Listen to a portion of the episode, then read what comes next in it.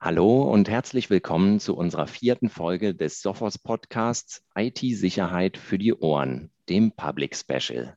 Mein Name ist Falco Sperling und ich bin Endkundenbetreuer für den Bildungssektor bei Sophos.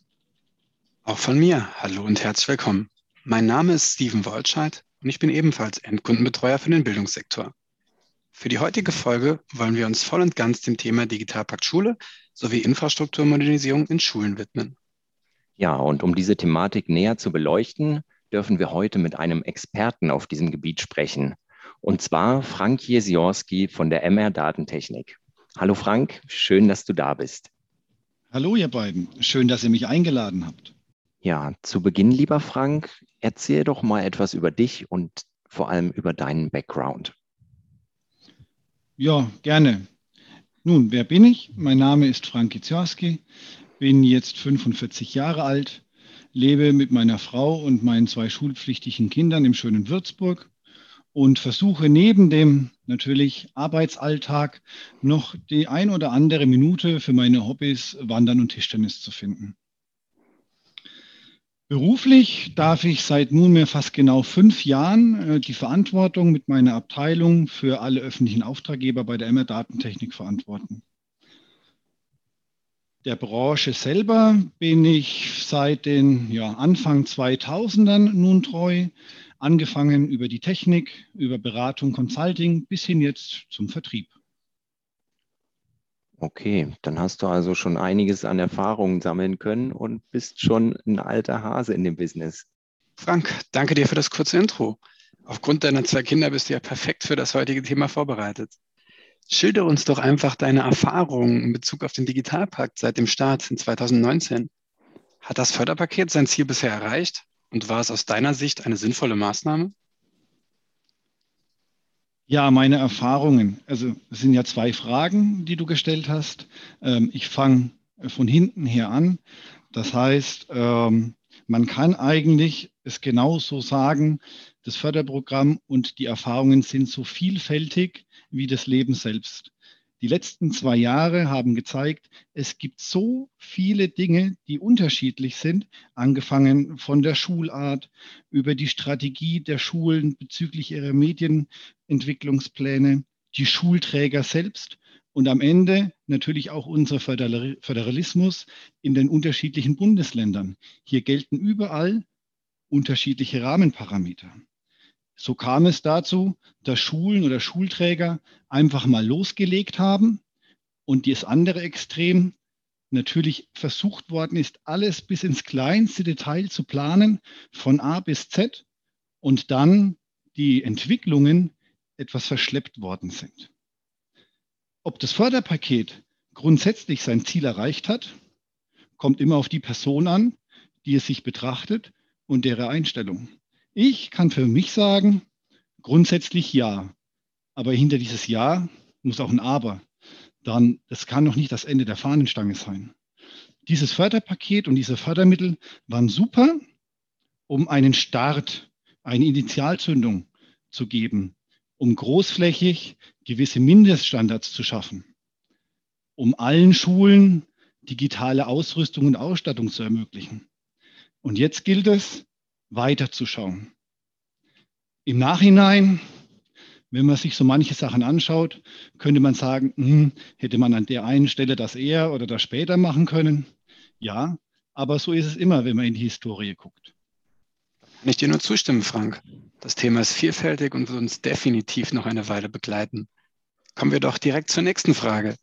Die Fördermittel des Digitalpakts sind ja für den gesamten Infrastrukturausbau an Schulen. Wie wichtig schätzt du dabei das Thema IT-Sicherheit ein? Natürlich klar, dass ihr diese Frage stellt, aber ehrlich, natürlich sehr wichtig.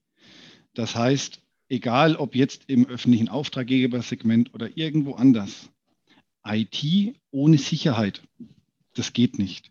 Es gibt in unserer Branche seit langem eine, eine, Aus, eine Aussage, die da lautet, Sicherheit geht vor Verfügbarkeit. Schützen, was wichtig ist. Und diese gilt von Anbeginn der Zeit, wo ich mich erinnern kann, noch genauso wie heute. Ich würde sagen, sogar noch mehr. Aufgrund der Globalisierung, Digitalisierung, Vernetzung von allen sind Informationen einfach wesentlich schneller verfügbar, erreichbar, wenn nicht Schutzmechanismen greifen. Ausmaß, was das verursachen kann an Schäden, kann man auch in die Zukunft betrachtet gar nicht ausmachen, weder in Euro noch in Image-Schäden. Ja, das ist häufig eine große Herausforderung. Ähm, aber Frank, wo siehst du denn aufgrund deiner jahrelangen Erfahrung im Schulumfeld den aktuellen Zustand im Bereich IT-Sicherheit und welche Herausforderungen und Chancen ergeben sich daraus? Ich würde sagen, momentan ist der Status besser als je zuvor. Jetzt kommt es natürlich immer darauf an, woher man kommt. Das heißt, es gibt an vielen, vielen Stellen noch einiges zu tun.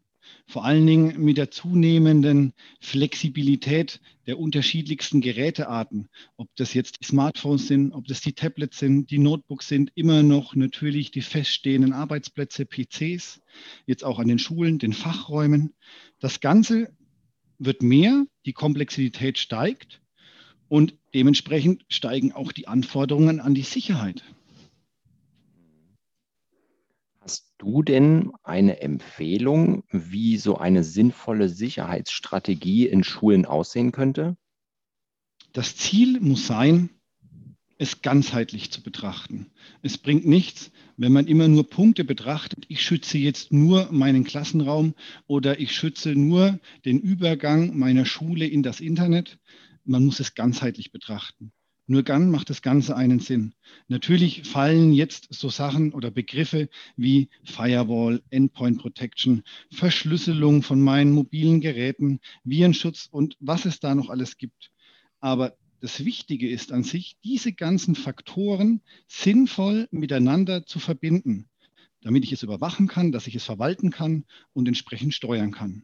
Und das muss auch noch alles zusammenpassen mit der Organisation, jetzt auf Schulen bezogen, der Schule. Wie schaut es in meinem Verwaltungsnetz der Schule aus? Wie wirkt sich das auf das Schülernetz der Schule aus?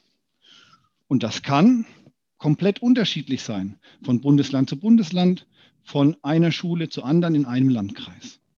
Du sagst es, Frank. Aber erhöhen wir doch die Schwierigkeit der Fragen und gehen mal auf die aktuelle Lage ein.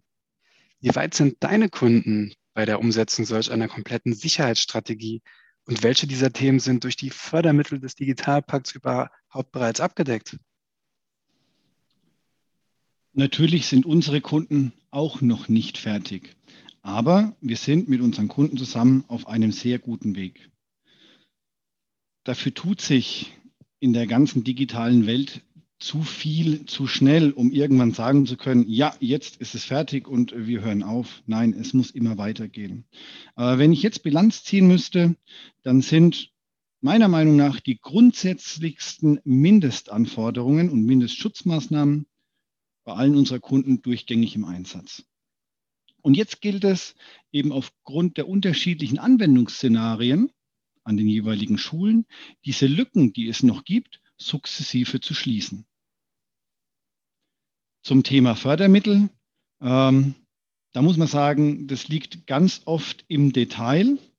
Aber grundsätzlich sollte alles das zuwendungsfähig sein, das im zweckmäßigen Kontext einer förderfähigen Beschaffung steht.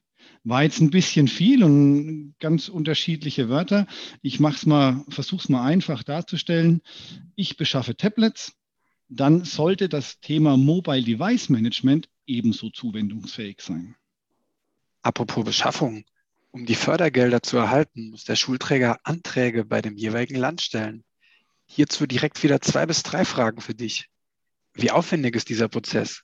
Gibt es Vorarbeiten, die die Kunden machen können? Oder hast du vielleicht sogar Tipps, wie die Kunden schnellstmöglich an die Fördermittel kommen?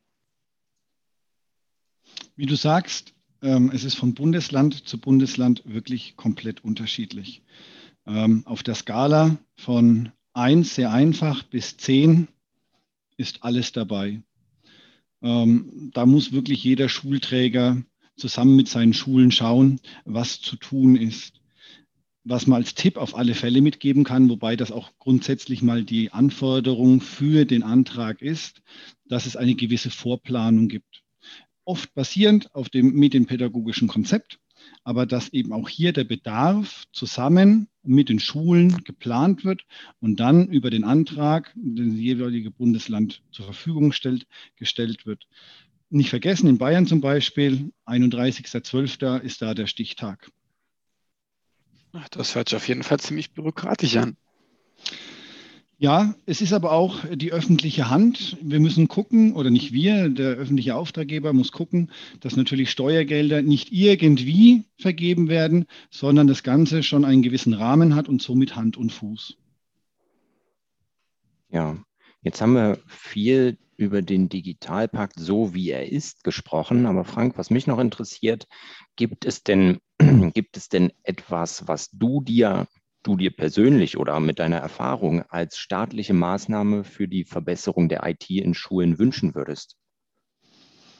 In den vielen Gesprächen, die wir führen mit unseren Schulen, mit den Schulträgern, kommt immer wieder dieses Thema Nachhaltigkeit heraus. Das heißt, wie geht es denn jetzt wirklich weiter nach dem Digitalpakt oder nach den Fördermitteln? Da drückt meiner Meinung nach momentan so der Schuh am meisten. Und da muss ich sagen, ähm, wie die ganze IT und digitales Lernen oder Lernen unterstützt durch Medien, IT-Medien gestaltet wird, das sollten wir unseren Profis, den Pädagogen, unseren Lehrerinnen und Lehrern überlassen, damit es am Ende auch passt. Aber das ganze Thema Beschaffung, Wiederbeschaffung, gibt so ein schönes Wort Lifecycle Management, stellt die Schulen und auch die Schulträger jetzt schon vor eine gewisse Herausforderung. Was ist denn, wenn jetzt die Ausstattung der Notebooks in vier, fünf Jahren veraltet ist? Wie geht es dann weiter? Da fehlt mir so ein bisschen das Thema Planungssicherheit und das wäre mein Wunsch für uns alle, hier Sicherheit zu bekommen. Ja, Frank, eine Frage, die, die mich bzw. uns natürlich noch sehr interessiert, weil wir als Hersteller von IT-Sicherheitslösungen natürlich auch wissen wollen, wie du die Sophos-Lösungen einschätzt, die ihr ja natürlich auch bei den Kunden einsetzt. Sag mir mal bitte, ähm, welche sinnvollen Maßnahmen Sophos aus deiner Sicht ergreifen kann, um Schulen bzw. Schulträger bei dem Thema Digitalpakt, Infrastrukturmodernisierung noch besser unterstützen zu können? Weiterhin und in Zukunft genauso am Ball des Geschehens zu bleiben wie bisher. Das heißt natürlich Weiterentwicklung eurer IT-sicherheitstechnischen Produkte und nie aus dem Auge verlieren, das, was ich vorhin gesagt hatte, dieser ganzheitliche Ansatz, das Ganze bei euch heißt es ja Central, in die Central-Familie einzubinden, um eben dieses Verwalten über alle Module hinweg einheitlich, einfach zu gestalten. Wenn ihr da weitermacht und es noch weiter vorantreibt, seid ihr auf einem sehr, sehr guten Weg. Zusammen mit uns und am Ende natürlich im Sinne der Kunden, der Schulen. Ja, super. Das klingt doch wunderbar.